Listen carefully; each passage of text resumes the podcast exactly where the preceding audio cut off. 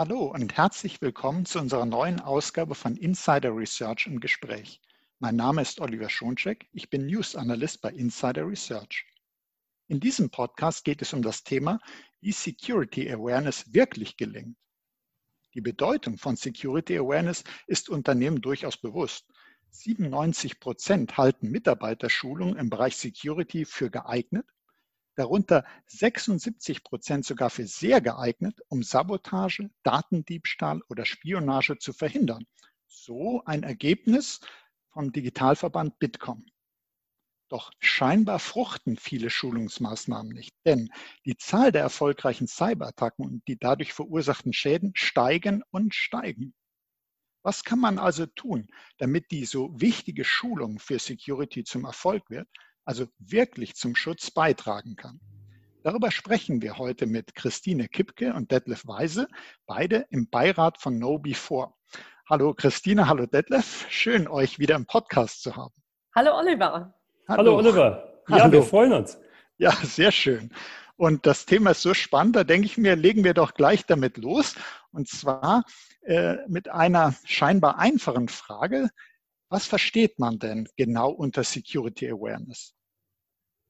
Ja, das ist zwar eine einfach klingende Frage, Oliver, aber genau da fängt schon das erste Problem an, sag ich mal. Du hast es eben in der, in der äh, Introduction zum Podcast auch schon verwendet. Ein Begriff, den man oftmals mit Security Awareness gleichsetzt, ist nämlich Mitarbeiterschulung. Und das ist eben nur ein ganz, ganz kleiner Teil dessen, was zumindest wir als Sicherheitsexperten unter Security Awareness verstehen. Und das Problem fängt schon damit an, dass man diesen Begriff ins Deutsche so schlecht übersetzen kann. Ja, es gibt nämlich zahlreiche Möglichkeiten, ihn zu übersetzen. Sensibilisierung wird häufig verwendet oder auch Aufklärung oder Bewusstheit, alles so ein bisschen sperrig. Das trifft eigentlich nicht das, was Security Awareness wirklich ausmacht. Also insbesondere auch ausmacht als, als Instrument, um Cybergefahren, die du ja eben auch erwähnt hast, abzuwehren, erfolgreich abzuwehren. Ja. Wenn wir das definieren, dann verbinden wir zwei elementare Elemente miteinander, nämlich einmal das Wissen, das Wissen, das eben durch Training vermittelt wird, aber eben auch das Verhalten. Und Security Aware ist aus unserer Sicht nur jemand, der nicht nur in der Lage ist, eine Sicherheitsbedrohung zu erkennen, weil er weiß, worum es sich handelt, sondern weitestgehend souverän im besten Fall sogar schon intuitiv richtig darauf zu reagieren. Also es ist eine Kombination aus Verständnis, Wissen und dem richtigen Verhalten. Mhm. Und wenn ich mir jetzt vorstelle, Wissensvermittlung ist ja schon eine Aufgabe an sich, äh, weil das Thema ist komplex, ist vielschichtig.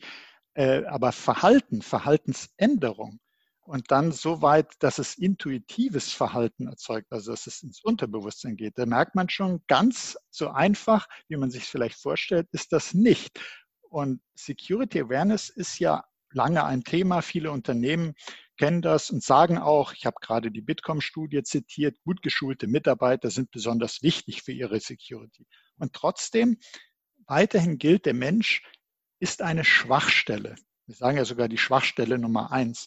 Das bedeutet doch, Schulungen für Security gelingen nicht so recht. Warum ist das so? Warum gelingen Schulungen für Security oftmals nicht so gut? Also erstmal, ähm, Oliver, finde ich es immer schade, wenn man von der Schwachstelle Mensch spricht. Ja, ja, ich weiß, äh, Schwachstelle Nummer eins spricht man immer von, aber ähm, ich fände es eigentlich viel schöner, man würde stattdessen das Potenzial ja erkennen, das uns ähm, mit den Menschen zur Verfügung steht. Und das sollte man dann eben auch bestmöglich tatsächlich nutzen äh, und einsetzen. Wir reden ja in einem im, äh, anderen Kontext auch äh, vom Human Capital, ja, äh, und nicht nur von der, von der Personaldecke, ja, sondern wir, wir formulieren es eben so, dass es ein, tatsächlich ein Humankapital ist, mit dem wir täglich äh, mit dem wir täglich arbeiten. Und so muss ich es eigentlich auch sehen, wenn ich äh, mich in die digitale Welt begebe. Ja, also ähm, wenn ich mich von dieser, von, von diesem Schwach, von dieser Schwachstelle wegbewege hin zu dem Humankapital, dann äh, bin ich eben auch, oder dann bin ich auch ganz schnell und ganz dicht an der starken Abwehr, ja, an der sogenannten Human Firewall, äh, wie wir das so schön immer sagen. Ja, aber zurück zu deiner Frage, äh, warum die Sensibilisierung für Sicherheit oft nicht gelingt. Das hat oder kann tatsächlich eine ganze Reihe von Gründen sein, die, äh, die dafür verantwortlich zeichnen.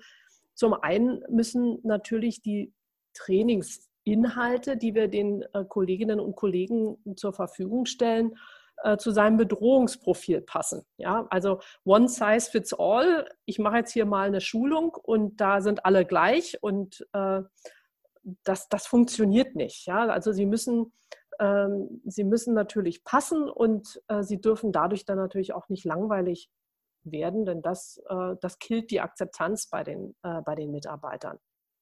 Ja, dann müssen sie natürlich auch auf das jeweilige Bedrohungsszenario passen. Ja, also zum einen das Profil des jeweiligen Mitarbeiters, aber eben auch die potenzielle Bedrohung, die damit einhergeht.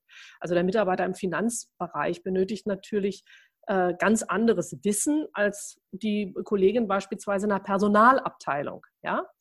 Ähm, und dann muss man natürlich auch mit entsprechend darauf zugeschnittenen äh, Tests ähm, ähm, ähm, üben, ganz einfach. Ja? Weil die Kolleginnen und Kollegen, die werden natürlich auch in ihrer unterschiedlichen Verantwortlichkeit angegriffen. Also so müssen wir, wir müssen uns da einfach hineinversetzen in die ähm, dunkle Seite der Macht sozusagen.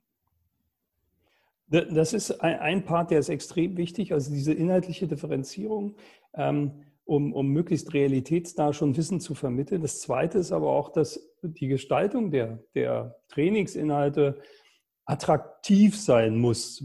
Also ähm, Training, insbesondere diese Pflichtschulung, die, die wir alle ja irgendwie in mehr oder weniger regelmäßigen Abständen verordnet bekommen, haben ja aller Regel schon einen, einen negativen Touch. Ja. Da stöhnt man dann auf, wenn man die berüchtigte Einladung zum jährlichen Compliance-Training bekommt. Und ganz oft ist das tatsächlich auch nicht grundlos, dass das Aufstöhnen erfolgt. Ja.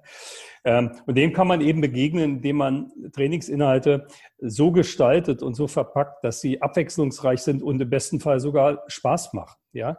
Ähm, die Standardvariante, gerade von Online-Trainings, ist ja in aller Regel heute das sogenannte E-Learning. Das sind so interaktive Webcasts, wo man Fragen beantwortet oder irgendwelche Symbole über den Bildschirm zieht.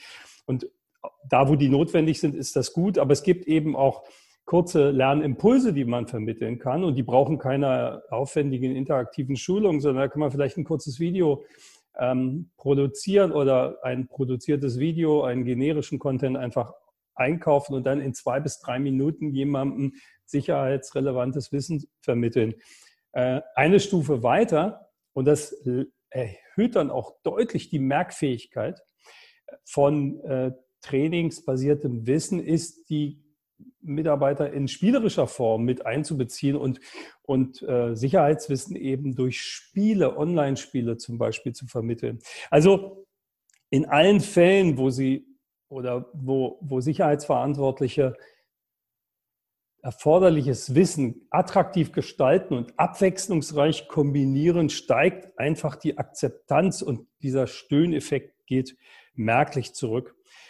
Und dann gibt es noch einen Punkt, Oliver, den machen ganz viele Unternehmen, insbesondere größere, größere Unternehmen, leider immer wieder oder noch falsch. Das ist das Thema Mehrsprachigkeit.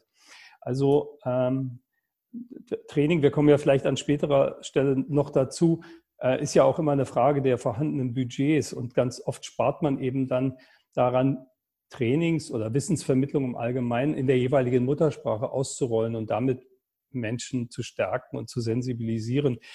Aber wenn ich mir einen Trainingsinhalt in einer mir fremden Sprache ähm, reinziehen muss, ich formuliere es mal ein bisschen salopper, dann ist das extrem anstrengend, abgesehen von der von dem Risiko, dass ich möglicherweise etwas nicht ganz und richtig verstehe. Diese zusätzliche Anstrengung allein reduziert schon meine Motivation und auch den hoffentlich oder eigentlich gewünschten eintretenden Trainingserfolg. Und das kann und darf nicht sein. Also äh, Lokalisierung von Trainingsinhalten und eben die abwechslungsreiche Gestaltung über verschiedene Formate hinweg sind mindestens genauso wichtig wie die Berücksichtigung, wer soll eigentlich genau zu welchem Thema trainiert werden. Also das merken wir auch tatsächlich bei, äh, wenn, man, wenn man schaut, welche Sprachen verwendet werden äh, in den jeweiligen Regionen. Selbst bei Unternehmen, die als Standardsprache Deutsch und Englisch haben äh, und das gewohnt sind, eben auch in den Sprachen zu kommunizieren, wenn's, wenn sie eben ähm, Niederlassungen, Tochtergesellschaften ähm, in anderen Ländern haben, Beispiel Italien, Frankreich, ähm, dann äh, wählen die Kolleginnen und Kollegen dort doch gerne die Muttersprache. Ja? Und das ist auch ganz normal. Es, es sind sperrige Inhalte, es ist äh, schwierig zu verstehen. Und wenn ich dann auch noch äh, mich mit dem Vokabular herumschlagen muss, dann habe ich eigentlich schon verloren. Ja. Ja, und da kommt noch ein äh, anderer Aspekt hinzu, den man ähm, äh, als, als äh, Unternehmen, das Trainingsmaßnahmen ausrollt, auf jeden Fall lokal prüfen sollte, ist, inwieweit auch seitens des Gesetzgebers oder Mitbestimmungsorgane eine Muttersprachlichkeit schlicht und einfach gefordert wird. Wir wissen dass aus äh, Trainingsinhalten hier in Deutschland, ähm, die eben dann nicht nur in Englisch zur Verfügung gestellt werden dürfen, sondern die müssen in Deutsch zur Verfügung gestellt werden, insbesondere wenn sie Prüfungsfragen beinhalten. In Frankreich ist das ebenso, ja. Ähm, und ähm, das entscheidet ganz entscheidend äh, über den Erfolg einer, eines Trainings oder eben nicht. Also ich sehe schon, ihr habt da jede Menge Erfahrung. Das hatte ich auch vermutet. Deshalb ist das ja auch so schön von euch, da einiges drüber erfahren zu können. Und wir, wir halten auf jeden Fall schon mal fest, dass äh, man nicht von dieser Schwachstelle Mensch, das ist ein ganz typischer Begriff, aber es ist ja auch viel schöner, wenn man sich klar macht, Human Firewall. Also wenn man, wenn man überlegt, ich bin eine Schwachstelle, was ist das sozusagen vom Unterbewusstsein her für eine Einstellung, als wenn ich sage Human Firewall. Also ich bin Teil der Verteidigung, des Schutzes oder eben ich bin eine Schwachstelle. Also das finde ich auch einen ganz wichtigen Aspekt. Dann auch der Punkt, dass man sagt, nicht nur einfach PowerPoint-Folien, auch die können anstrengend zu machen sein, sind aber auch oft anstrengend zu anzuschauen, sondern ruhig was interaktives, Video, Spiele soll Spaß machen. Ist aber natürlich auch für die Unternehmen nicht ganz einfach, solche Inhalte zu haben, kann ich mir denken. Und dann das Thema der Sprache finde ich auch wichtig. Also nicht nur daran denken, Security-Sprache ist ja schon ein Thema für sich, das zu übersetzen, nicht nur mit den Fachwörtern rumwerfen, äh, sondern daran denken, die Leute müssen es wirklich verstehen und das geht eben am besten in der Muttersprache. Also schon mal ganz viele wichtige Punkte, wo ich mir jetzt noch ein paar rausgepickt habe. Hm, und eure Erfahrung möchte ich auch nochmal anzapfen, und zwar die äh, Studie von Bitkom hat ja gesagt, den Unternehmen wäre es bewusst, wie wichtig Security Awareness ist. Ist das auch eure Erfahrung? Ist das den Unternehmen bewusst oder ist in Wirklichkeit nicht so, dass die Unternehmen sagen, naja gut, äh, Cybersicherheit ist nicht so wichtig, machen wir mal nur so ein paar interne Schulungen. Was ist da eure Erfahrung? Ja, das ist, äh, es ist wie mit Radio Erivan zu beantworten. Es kommt also darauf an. Ja? Ähm, so wie du die Frage gerade von der Bitkom-Studie ähm, äh, weitergegeben hast, äh, ist sie ja auch nicht differenziert zu beantworten. Ja? Also natürlich kann Bewusstsein schon damit adressiert werden, dass man überhaupt irgendwas an, an Sicherheitsmaßnahmen macht, aber das sagt ja noch nichts über die Qualität und auch nicht über die Quantität. Ja. Aber oft fängt das Problem schon deutlich vorher an, weswegen ähm, Security Awareness, selbst wenn die erste Erkenntnis eingetreten ist, noch nicht so wirklich Raum greift. Ist ganz viele Unternehmen und auch Entscheider, ähm, die selbst Target von, also von Angriffen sind, äh, glauben das gar nicht unbedingt selber. Ja? Also wir, lass, lass uns mal von denen jetzt als, als Illusionisten sprechen. Ja? Da gibt es nämlich ganz unterschiedlich. Also die einen glauben, wie gerade gesagt, wer soll uns schon angreifen? Ja, also da, da fehlt die Vorstellungskraft, dass man selbst Opfer werden kann, weil man nicht vermutet, dass es und wenn ja, was es zu erbeuten gibt. Das Zweite ist, dass Einige denken, dass die äh, vorgenommenen äh, technischen Sicherheitsvorkehrungen äh, ausreichend sind. Also, dass man an denen gar nicht vorbeikommt und dass deswegen der Faktor Mensch in einer Sicherheitsstrategie gar nicht oder nur in geringem Umfang eine Rolle spielen muss. Und dann gibt es die, die, die, die größten Illusionisten und das packe ich mal bewusst in, in Anführungszeichen und drei Ausrufezeichen dahinter, die denken, dass die Mitarbeiter im Unternehmen sowieso schon so gut sind, dass man die gar nicht trainieren muss, weil die klicken sowieso nirgends. Ja, das sind also echte Spaßbringer im negativen Sinne, wenn wir über die Notwendigkeit von gezielter Cybersecurity, äh, Cybersecurity oder Security Awareness sprechen. Da fängt die Überzeugungsarbeit also deutlich vorher an. Und erst dann kommt man zur Diskussion über mögliche Maßnahmen und die damit dann auch natürlich verbundenen Budgets. Das, das ist natürlich hauptsächlich im Moment, kann man sagen, äh, Detlef, korrigiere mich, wenn ich es falsch sage, aber das ist natürlich auch ganz häufig bei, bei kleinen und mittelständischen Unternehmen noch zu sehen, ne? die ähm, das Thema Sicherheit noch nicht so für sich auf dem Schirm haben. Es hat sich so ein bisschen gewandelt jetzt mit äh, äh, dieser äh, Pandemie, mit der wir aktuell zu kämpfen haben. Aber ähm, und die damit verbundenen gestiegenen Cyberattacken, muss ich vielleicht dazu sagen. Aber äh, im Großen und Ganzen ist das tatsächlich der kleine und mittelständische Bereich, äh, der hier noch eine ganze Menge Nachholbedarf hat. Aber selbst bei Organisationen, die schon ein Stück weiter sind, ja, also äh, die das schon erkannt haben und vielleicht auch schon die ersten Initiativen ergriffen haben, äh, selbst bei denen gibt es jede Menge ähm, Verbesserungsbedarf, ja, weil das erleben wir auch äh, recht häufig, wenn es dann darum geht, ja, was sollen denn für Trainingskampagnen ausgerollt werden? Äh, dann hören wir manchmal, naja, wir machen, wir machen sowieso nur, wir brauchen gar nicht so viele Trainings, wir machen nur eine Kampagne im Jahr. Das ist natürlich ähm, ein bisschen wenig und ein bisschen dünn, äh, denn äh, Security Awareness und erfolgreiche Sensibilisierung an der Stelle ist eben einfach eine Ausdauerdisziplin. Ja? Das ist ein Marathon, kein Sprint. Äh, ein oder zwei Trainings im Jahr helfen da gar nichts. Ja? Zumal äh, oder vielleicht insofern, muss ich ja, muss ich mich jetzt gerade schnell selber korrigieren, vielleicht insofern, als dass ich einen, ein Häkchen auf meiner Compliance-Checkliste machen kann. Ne? Weil ich muss ja Trainings machen und ich muss auch die Sicherheit adressieren zack, habe ich ein Training ausgerollt und schon habe ich äh, meine Schuldigkeit äh, als Unternehmen getan. Und das kann es natürlich nicht sein. Das ist am, am Ende des Tages irgendwie ein, ein, Stück weit scheinheilig und zeugt auch nicht vor, der, vor dem, von dem tatsächlichen Bewusstsein, dass man erkannt hat, äh, wie wichtig diese Themen sind. Ja? Ähm, wenn wir so eine Situation haben, einmal äh, oder zweimal im Jahr maximal, dann haben wir natürlich auch die Situation, dass ich dann ganz viele Themen im Kontext Sicherheit gleich in eine Kampagne oder in, in ein Training mit reinpacken muss. Und das führt dann äh, dazu, wir sagen, wir nennen das immer, das ist der Schnitzelteller-Ansatz.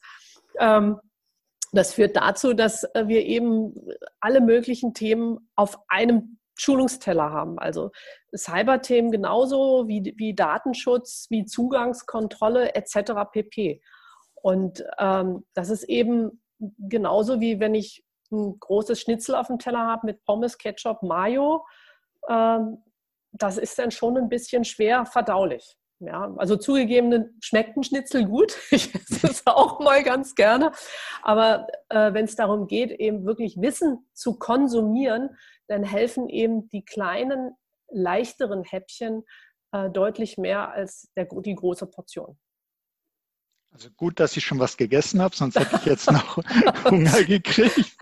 Aber wir, wir haben jetzt äh, einige Punkte gehört, sozusagen, was man nicht äh, so ganz richtig macht, auch jeweils verbunden damit, wie man es besser machen sollte. Aber trotzdem meine Frage, wie sollte denn eine erfolgversprechende Awareness-Maßnahme aussehen? Also eine, die gut schmeckt, um im Schnitzelbild zu bleiben. ja. Und wer sollte dabei an was denken? Wer ist gefordert, damit Awareness erfolgreich wird? Ich komme noch mal ganz kurz auf das zurück, wo du am Anfang auch so ein bisschen gestaunt hast, nämlich dass Security Awareness eben nicht nur Wissensvermittlung darstellt, sondern Verhaltensänderung bedeutet. Ja? Mhm. Und ähm, das ist der Aspekt, der bei vielen Change-Prozessen, und wenn ich jetzt sicherheitsgerechtes Verhalten mal als lang andauernden Change-Prozess verstehe, so wie Christine es ja auch gerade ähm, skizziert hat, der immer zu kurz kommt. Also ich muss den Leuten nicht nur vermitteln, wie etwas anders oder besser funktioniert, sondern auch warum es so notwendig ist, dass sie da mitmachen müssen. Ja, das ist also dieses, die, im Englischen sagt man dazu Engagement, also auch die Motivation zu dieser anderen Betrachtung, zu der anderen Sicht, zu der sei vorsichtiger, verhalte dich sicherer, ist mindestens genauso wichtig und entscheidend für den Erfolg wie eine Wissensvermittlung, also ein Training, bleiben wir mal bei dem gängigen Wort, selbst. Und wenn ich jetzt anschaue, wie ich das am besten mache, dann ist es ein bunter Blumenstrauß von Maßnahmen über einen längeren Zeitraum. Wir haben gerade über den, Schnitt, den Schnitzelteller gesprochen und stattdessen gesunde Häppchen erwähnt. Also es muss abwechslungsreich sein, es muss immer wieder einen Impuls geben, einen Wissens- oder Lernimpuls geben und es muss auch immer wieder einen Impuls geben, dieses Wissen und dieses, dieses Erlernte anzuwenden ja, anzuwenden. Und insofern äh, sind erfolgreiche Sicherheitsverantwortliche dann äh, mit ihren Kampagnen auf dem, mit, äh, mit ihrer Security Awareness Strategie auf dem richtigen Weg, wenn sie in Kampagnen denken. Und ähm, das macht sie dann ein Stück weit zum internen Marketingverantwortlichen in Sachen Sicherheit. Und wenn ich bei dem Mitarbeiter erreichen möchte, dass er sich anders, sicherer verhält, dann ist das ja auch sowas wie Produktmarketing. Ja, ich verkaufe das Produkt Sicherheit und dann muss ich es eben auch richtig verpacken und richtig gestalten. Dann funktioniert das. Wenn man jetzt konkret in die Maßnahmen schaut, dann ist es sicherlich erforderlich, besonders gefährdete User intensiver zu bespielen als äh, Kolleginnen und Kollegen, die vielleicht nur im Ausnahmefall als Target in Frage kommen. Da kommen dann sicher auch Präsenztrainings zum Einsatz, also dass man mit den Kollegen tatsächlich in Workshops geht. Ähm, effektiv und vor allem mühelos skalierbar sind Online-Trainings in verschiedenen Formaten, wie wir sie vorhin auch schon erwähnt haben. Also interaktive E-Learnings, Videos oder auch Spiele. Aber selbst ganz analoge Maßnahmen äh, wie ein vor dem Kantineingang aufgestellter äh, äh, ein, ein, ein, ein Poster, ein aufgestelltes Poster oder irgendein Pappkamerad, der vielleicht ähm, eine Aussage zur Sicherheit macht, können dabei mitwirken, das Thema Sicherheit oder Security Awareness in den Köpfen besser zu verankern, Menschen aufzuklären und, und zu sensibilisieren. Ja, da gibt es gibt's, äh, wirklich tolle Möglichkeiten, ähm, sich kreativ Ideen äh, einfallen zu lassen. Äh, und das hilft natürlich, wenn man dann eben auch andere Kolleginnen und Kollegen aus unterschiedlichen Abteilungen mit an Bord hat, äh, die einen dahingehend dann auch unterstützen. Denn Security ist ja nicht das einzige Thema, was vermittelt werden muss im Unternehmen. Also vor diesen Herausforderungen stehen ja die unterschiedlichsten Abteilungen, inklusive beispielsweise der Compliance-Abteilung. Ähm, aber nichtsdestotrotz, ganz entscheidend ist natürlich, und äh, da kommen wir wieder auf den, auf den Anfang unseres, unseres Gespräches zurück, ganz entscheidend ist natürlich, dass Trainings alleine nicht ausreichen. Ja, also äh, wir, wir lernen, das ist gut, äh, das muss auch sein über die Trainingsinhalte, aber wir müssen dann eben auch tatsächlich ähm, sozusagen unser Wissen anwenden lernen im Echtbetrieb. Ja, also mit realitätsnahen Tests. Ähm, ja, die Mitarbeiter dahin bringen, wo wir sie haben wollen, nämlich zu der starken Abwehr, über die wir vorhin gesprochen haben. Ja, als Last Line of Defense kann man auch so schön sagen, Neudeutsch.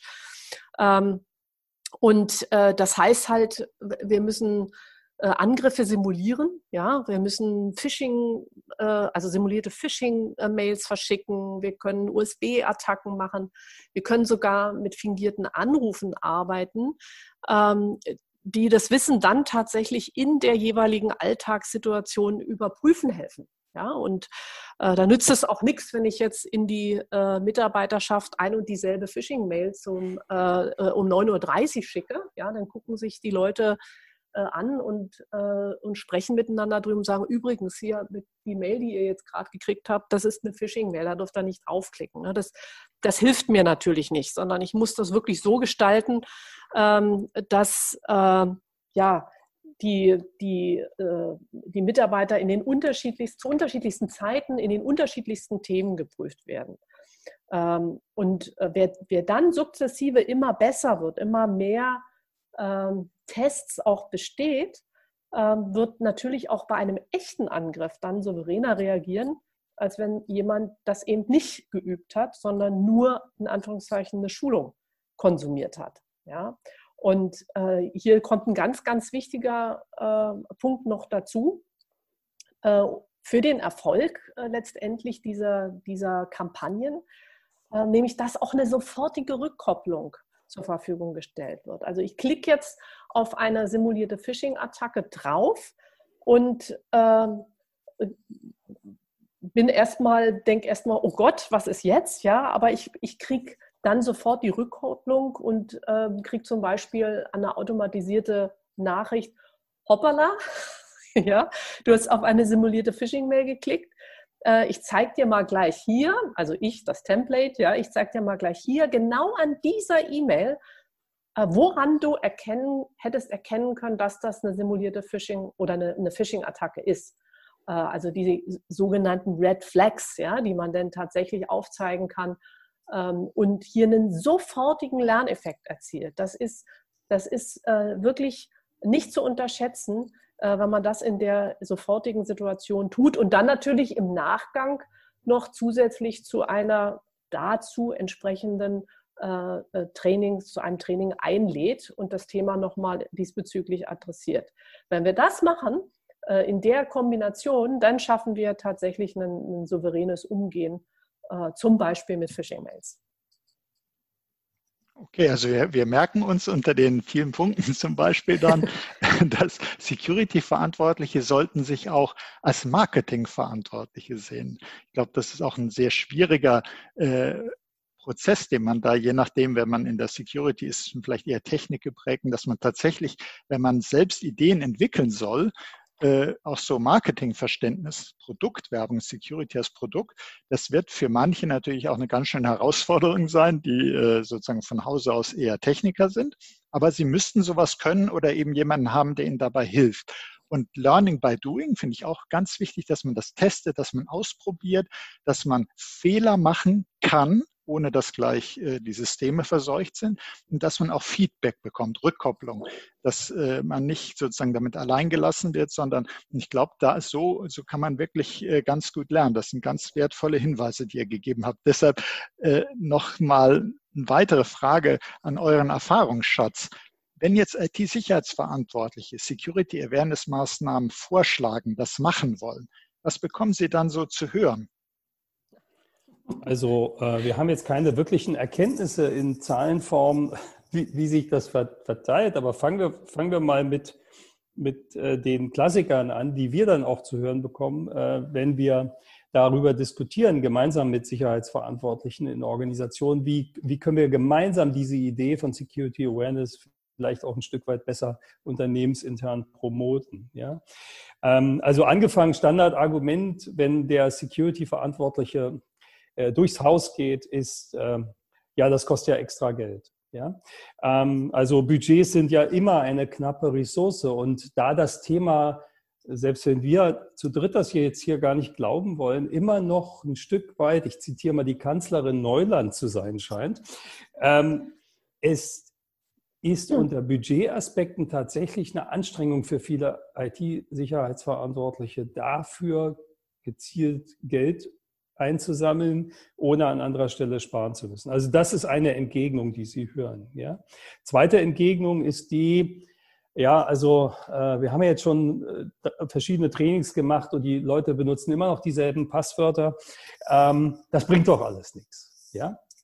Ähm, und in Teilen stimmt das Argument sogar. Ja. Also da kommt es halt, wie gesagt, nochmal darauf an, dass man den, äh, die Verhaltensänderung in einer geeigneten Art und Weise angeht und nicht einfach nur denkt, weil ich begriffen habe, warum Passwörter komplexer sein müssen und warum man die auch regelmäßig ändern sollte, heißt das noch lange nicht, dass meine Kolleginnen und Kollegen das genauso sehen, selbst wenn ich ihnen erkläre, wie sie ihr Passwort ändern. Also das ist ganz entscheidend.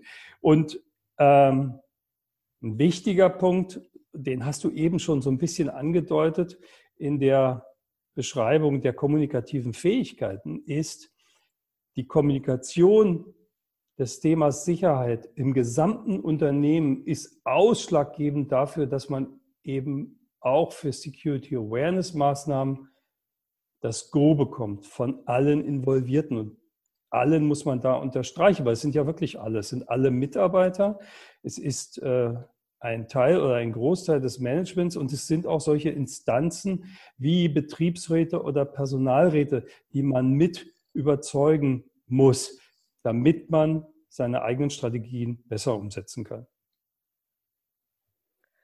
Äh, ja, vielleicht auch von mir nochmal äh, was als Ergänzung. Gerne, ganz, gerne. ganz oft ist die, ist die äh, Wirksamkeit des, des äh, oder andersrum, sehr, sehr, oft wird die, die Wirksamkeit des technischen Schutzes als ausreichend entgegnet. Das hatten wir ja auch schon mal ähm, so haben natürlich die, äh, die ganzheitlichen oder eher ganzheitlich denkenden IT-Verantwortlichen es dann auch umso schwerer, ne? weitere Maßnahmen durchzusetzen und zu implementieren und eben dieses Budget abzurufen, von dem Detlef gerade eben auch gesprochen hat. Ja? Aber die schärfste Ablehnung, und das ist wirklich wirklich wahr, das, das, haben wir aus diversen Gesprächen immer wieder mal äh, herausgehört, die schärfste Ablehnung gerade im deutschsprachigen Raum ist halt immer noch äh, so frei nach dem Motto, also simulierte Phishing-Kampagnen äh, kommen wir hier nicht ins Haus. Ja, wir legen doch nicht unsere eigenen Leute rein. Ja, also wenn man sowas hört, dann muss man konstatieren, dass äh, da jemand wohl tatsächlich noch nicht ganz verstanden hat, äh, um was es bei, der, bei dem Thema Security Awareness tatsächlich geht. Ja, und das wird tatsächlich auch ähm, manchmal noch unterstrichen. Es gab gerade jetzt einen, einen Forschungsbericht vom, vom KIT in Karlsruhe, ähm, wo äh, die Wirksamkeit von Phishing-Kampagnen nochmal untersucht wurde und das eben total rausgerissen und rausgelöst war in, der, in, dem, in dem Forschungsbericht. Ähm, von, äh, von einem ganzheitlichen Ansatz, sondern es ging eben tatsächlich darum, äh, sind denn Phishing-Kampagnen äh, wirkungsvoll oder nicht? Und da ähm, muss ich dann eben konstatieren, das funktioniert nicht. Man kann es nicht rauslösen. Ja, man muss es immer im, äh, im Gesamtkontext sehen. Und das ist ähm, überhaupt kein Malus, wenn Mitarbeiter heute auf eine immer raffinierter, auf immer raffinierter werdende Phishing-Attacken klickt, ja, ähm, wenn sie es vorher nicht gelernt haben. Also muss gehört es einfach zu einer verantwortlichen Unternehmensleitung, äh, an diesem Zustand was zu ändern und ihre Mitarbeiterinnen und Mitarbeiter stark zu machen. Und das schafft man einfach nur, das ist wie im richtigen Leben, äh, lernen, üben, lernen, üben. Ja? Oder anders formuliert, Training, Testing, Training, Testing. Das gehört einfach äh, zusammen.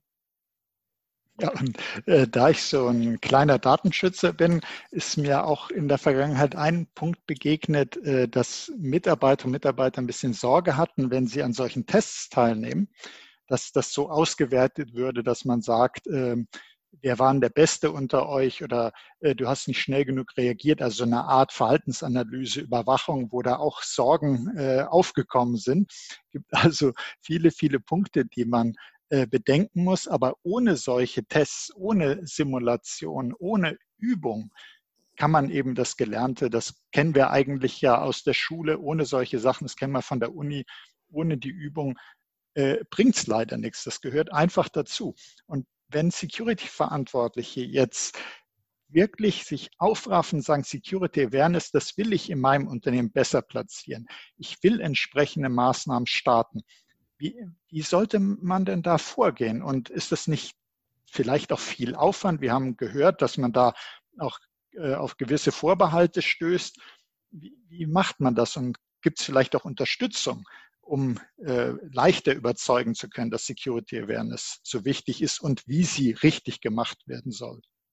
Mhm.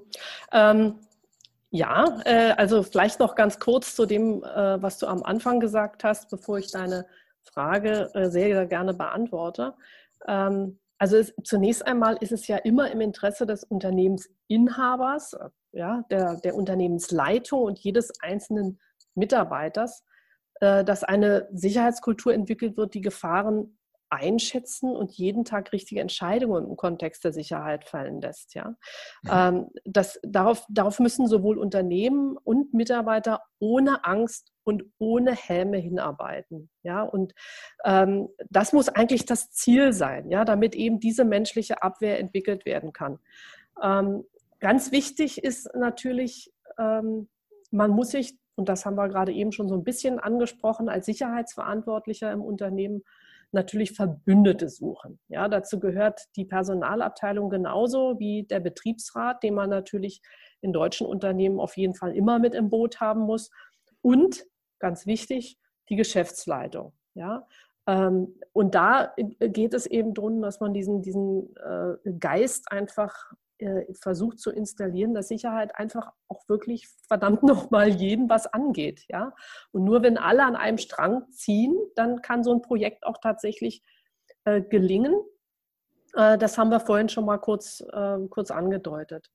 Ähm, und auch gesagt haben wir schon, dass, äh, aber es ist wichtig hier auch nochmal an dem Punkt, äh, dass es natürlich immer am besten dann geht und eine Unternehmensleitung immer dann am besten zu überzeugen ist, ähm, wenn klar wird, dass es sich hierbei um ein Investment handelt, ein Investment in die Zukunft des Unternehmens. Denn wenn die Sicherheit nicht funktioniert äh, und ich dadurch große Schäden er, äh, erleide, also entweder finanzieller Natur oder eben auch äh, mein Ruf äh, die Grätsche macht, ähm, dann habe ich als Unternehmen tatsächlich ein eklatantes Problem. Ja, und das gilt es natürlich logischerweise zu vermeiden. Und damit ist Sicherheit dann auch tatsächlich ein echter Wettbewerbsvorteil. Ja, und so aufwendig ist das eigentlich auch gar nicht. Ja, also ich, der kommunikative Aufwand, da hast du recht, Oliver, der ist oder mag für den einen oder anderen, der eher aus der Technik kommt und sich jetzt auch mit diesem Thema Human Firewall auseinandersetzen möchte, ein Stück weit anstrengend sein. Aber da können auch wir unterstützen mit Argumentation, Unterlagen etc. Ähm, und was die, das reine Handling solcher Maßnahmen anbelangt, ähm, Content muss man heute, also Trainingscontent muss man heute nicht mehr selber produzieren. Das ist extrem teuer, das dauert viel zu lange und ähm, das haben wir in unserer letzten Folge ja diskutiert, als wir über die hohe Innovationskraft auf Angreiferseite gesprochen haben, da entsteht eigentlich jeden Tag eine neue Idee für eine neue Attacke. Da kommt man mit selbstproduziertem Trainingscontent eigentlich gar nicht mehr hinterher. Insofern geht es am besten so, dass man sich Inhalte, die schon da sind, kauft und ein Ransomware-Angriff oder wie eine Phishing-Attacke funktioniert, sind ja nun auch keine Dinge, die in dem einen Unternehmen so und im anderen Unternehmen anders funktionieren. Das ist generischer Content, so wie wir das nennen, und der passt überall. Und damit kann man auch wunderbar tolle Lerneffekte erreichen.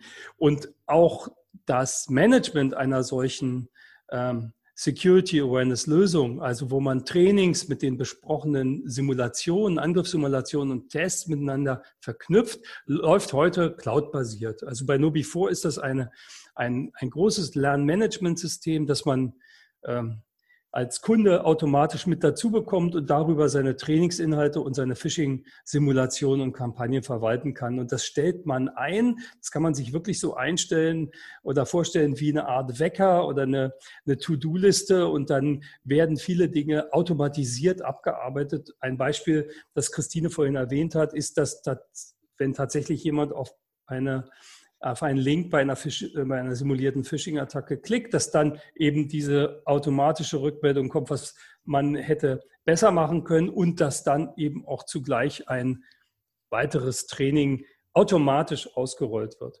Ähm, das hilft auch insofern, als dass unserer Erfahrung nach die meisten äh, Unternehmen viel zu wenig Ressourcen im IT-Sicherheitsbereich haben. Und damit meine ich jetzt tatsächlich das Human Capital, wovon wir am Anfang sprachen. Die sind eigentlich chronisch unterbesetzt. Und bei kleineren und mittelständischen Unternehmen ist das eine Aufgabenstellung, die total neu hinzugekommen ist. Da gibt es in aller Regel dann gar keine weitere Ressource ähm, im Personalbereich. Also macht das dann der IT-Verantwortliche noch mit. Da helfen solche Plattformen ungemein, sowohl was die Bereitstellung von Content als auch was das Management, also das Handling dieser Sicherheitskampagnen anbelangt.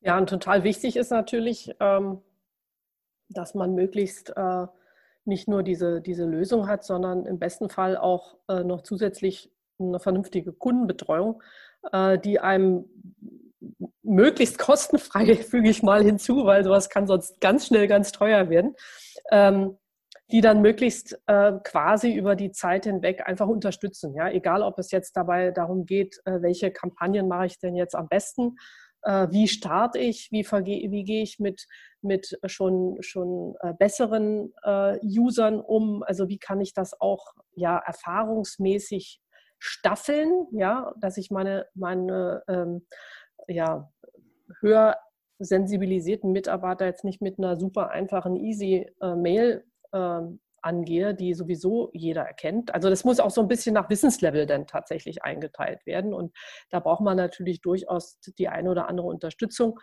Äh, bei No4 ist das so, kleiner Werbeblock, aber ähm, das, äh, das ist eine ganz wichtige Voraussetzung.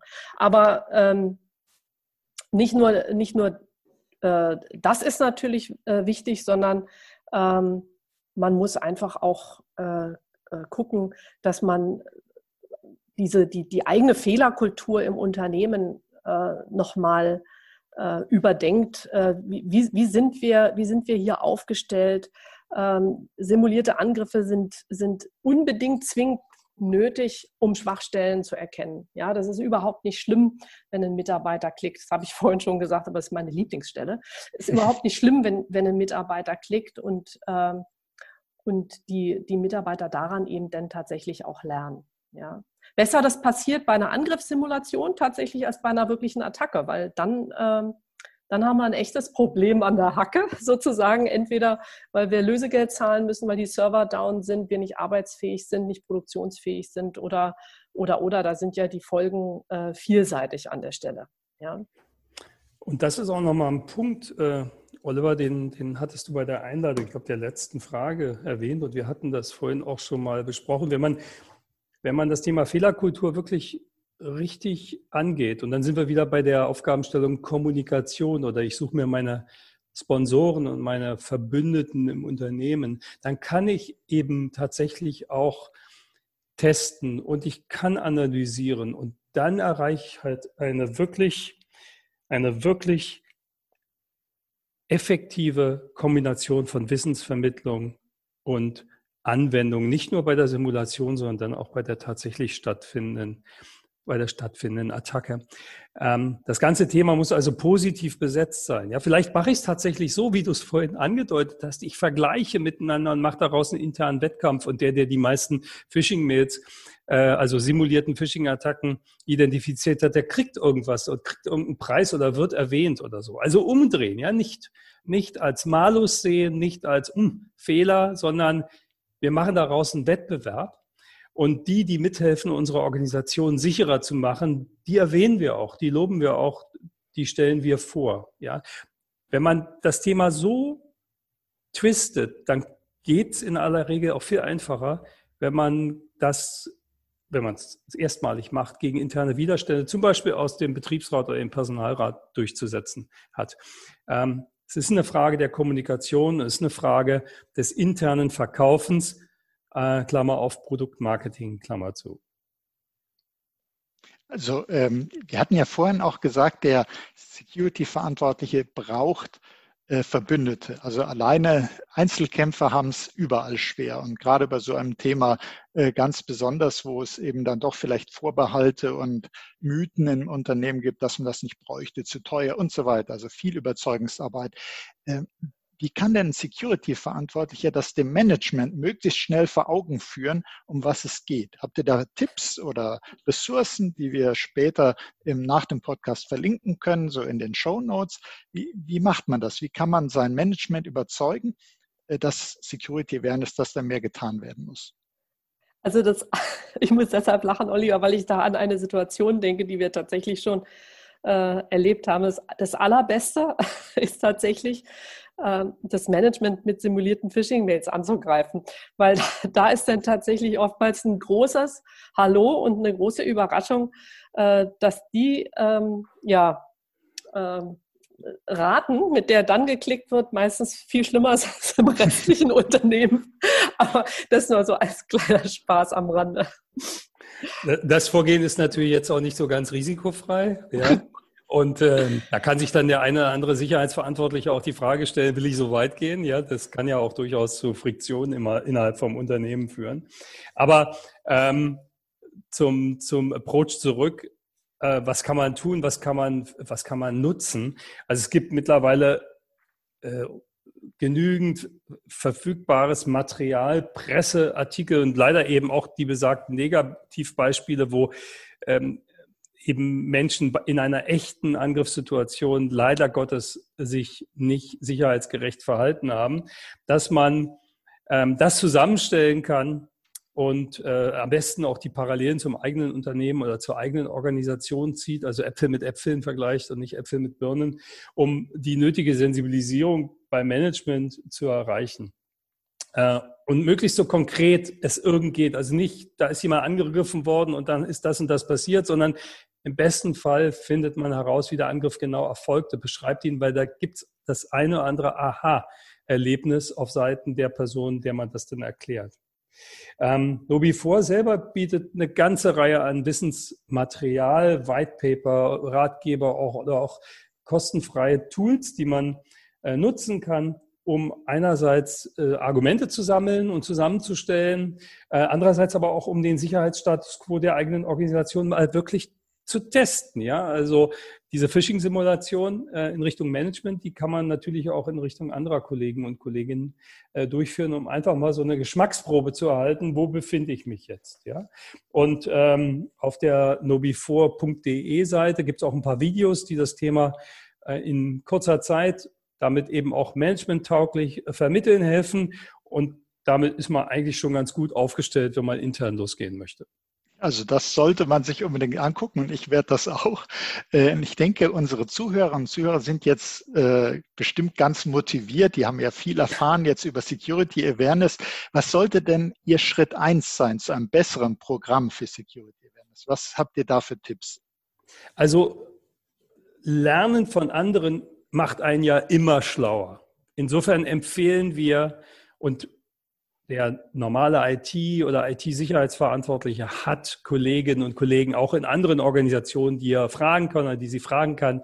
Ähm, einfach mal zu schauen, was machen meine Peers? Also wen in der Branche oder wen in der Region oder wen, der sonst in irgendeiner Form mit mir vergleichbar wäre, kann ich denn fragen und nach äh, und deren Erfahrungen abklopfen. Denn die haben sowas vielleicht schon gemacht, ja. Und ähm, dann bekommt man Input für die eigene Idee und für die Präsentation und die Kommunikation der eigenen Idee. Und wichtig ist da eben zu gucken, was haben die denn für Herausforderungen gehabt, aber was haben die möglicherweise auch für schnelle Erfolge erzielt, mit denen ich hier auch im Unternehmen punkten kann und die mir helfen können, dass plausibel zu machen, warum ich jetzt zusätzlich zu meinem Technikbudget noch ein Security Awareness Budget haben möchte. Ähm, wie schon erwähnt, auf nobi4.de gibt es jede Menge Unterlagen, die man sich runterladen kann. Äh, oder Sie sprechen mal jemanden mit von, aus unserem Beratungsteam. Äh, die geben auch ein paar coole Tipps oder zeigen Ihnen mal die Plattform, wie sowas funktioniert. Und daraus kann man dann schon ableiten, wie und was zur eigenen Organisation passt. Oder und die gibt es nicht nur bei uns, sondern die gibt es mittlerweile immer mehr. Und dieser Podcast ist ja auch ein Beispiel. Es gibt jede Menge digital verfügbarer Informationen, ob das jetzt Webinare sind oder Podcasts oder äh, frei verfügbare Präsentationen, die das Thema behandeln. Da muss ich jetzt aber dann schon nochmal einen Werbeblock für den Detlef reinpacken, weil der macht ganz tolle Webinare. Habe hab ich mir sagen lassen. Ich habe noch gar nicht an einem teilgenommen. Nein, tatsächlich. Ja, sage aber ehrlich nicht. Du boykottierst meine Webinare, das gibt es doch gar nicht. Ne? tatsächlich, die sind, die sind wirklich gut und äh, man lernt eine ganze Menge. Und dann kann man sich ja das auch raus, rausziehen, was man eben tatsächlich braucht, um so den ersten Schritt ne, äh, in, Richtung, in Richtung guter Security Awareness zu tun. Ähm, darüber hinaus gibt es ja auch jede Menge äh, mittlerweile Verbände und, und äh, Organisationen, die sich mit dem Thema beschäftigen. Selbst unsere ähm, Sicherheitsbehörden befassen sich ja damit und da gibt man, kriegt man auch zusätzlich, zusätzlich äh, äh, ganz nützliche Informationen. Ähm, aber nichtsdestotrotz möchte ich diesen einen Punkt auch hier nochmal stressen, die, über den wir schon das ein oder andere Mal heute gesprochen haben. Äh, wenn man ähm, das Management überzeugen möchte. Und das ist in ganz vielen Bereichen eines Unternehmens immer so. Dann muss man äh, das Konzept, ja, äh, jetzt in dem Fall für eine Sicherheitsstrategie, eben als Investment Case darstellen und nicht einfach nur als Kostenplan. Damit steht und fällt das, ähm, äh, der Erfolg letztendlich, dass man, dass man das Management an der Stelle auch überzeugt kriegt. Und das, die, die ganz große Message ist da eben immer wieder, dass, Sicherheit, äh, dass es Sicherheit nicht zum Nulltarif gibt. Ähm, auch wenn wir das vermeintlich immer glauben. Ähm, aber ohne Sicherheit im Unternehmen äh, steht eben auch ganz viel in Frage, inklusive unserer Existenz. Absolut. Und äh, wenn man sagt, Sicherheit gibt es nicht zum Nulltarif, das stimmt. Und keine Sicherheit, das ist auch nicht zum Nulltarif, sondern ganz im Gegenteil. Also die ja. Schäden sind ja enorm. Die äh, werden auch deutlich unterschätzt. Viele Unternehmen meinen eben, ähm, ja, der Schaden, der beläuft sich auf den, den Betrag. Denken gar nicht an die massiven Folgeschäden, Rufschäden, mögliche äh, Sanktionen von den Aufsichtsbehörden und so weiter. Also das ist äh, fast ein Fass ohne Boden. Und deshalb danke ich euch herzlich, dass ihr da wieder viele wertvolle Tipps gegeben habt in dem spannenden Gespräch. Christine und Detlef, herzlichen Dank. Ich freue mich auch schon auf die Fortsetzung unseres Gesprächs. Und Herzlichen ja. Dank für. Ja. Wir uns auch. Wir uns genau, auch. herzlichen schön. Dank auch an dich nochmal. Es macht immer Spaß. Ja, kann ich nur zurückgeben. Und herzlichen Dank für Ihr Interesse, liebe Zuhörerinnen und Zuhörer. Seien Sie auch das nächste Mal dabei, wenn es heißt Insider Research im Gespräch. Das war Oliver Schoncheck von Insider Research im Gespräch mit Christine Kipke und Detlef Weise von KnowBe4. Herzlichen Dank, ihr beiden. Herzlichen Dank. Herzlichen Dank an dich und an alle Zuhörer und Zuhörerinnen.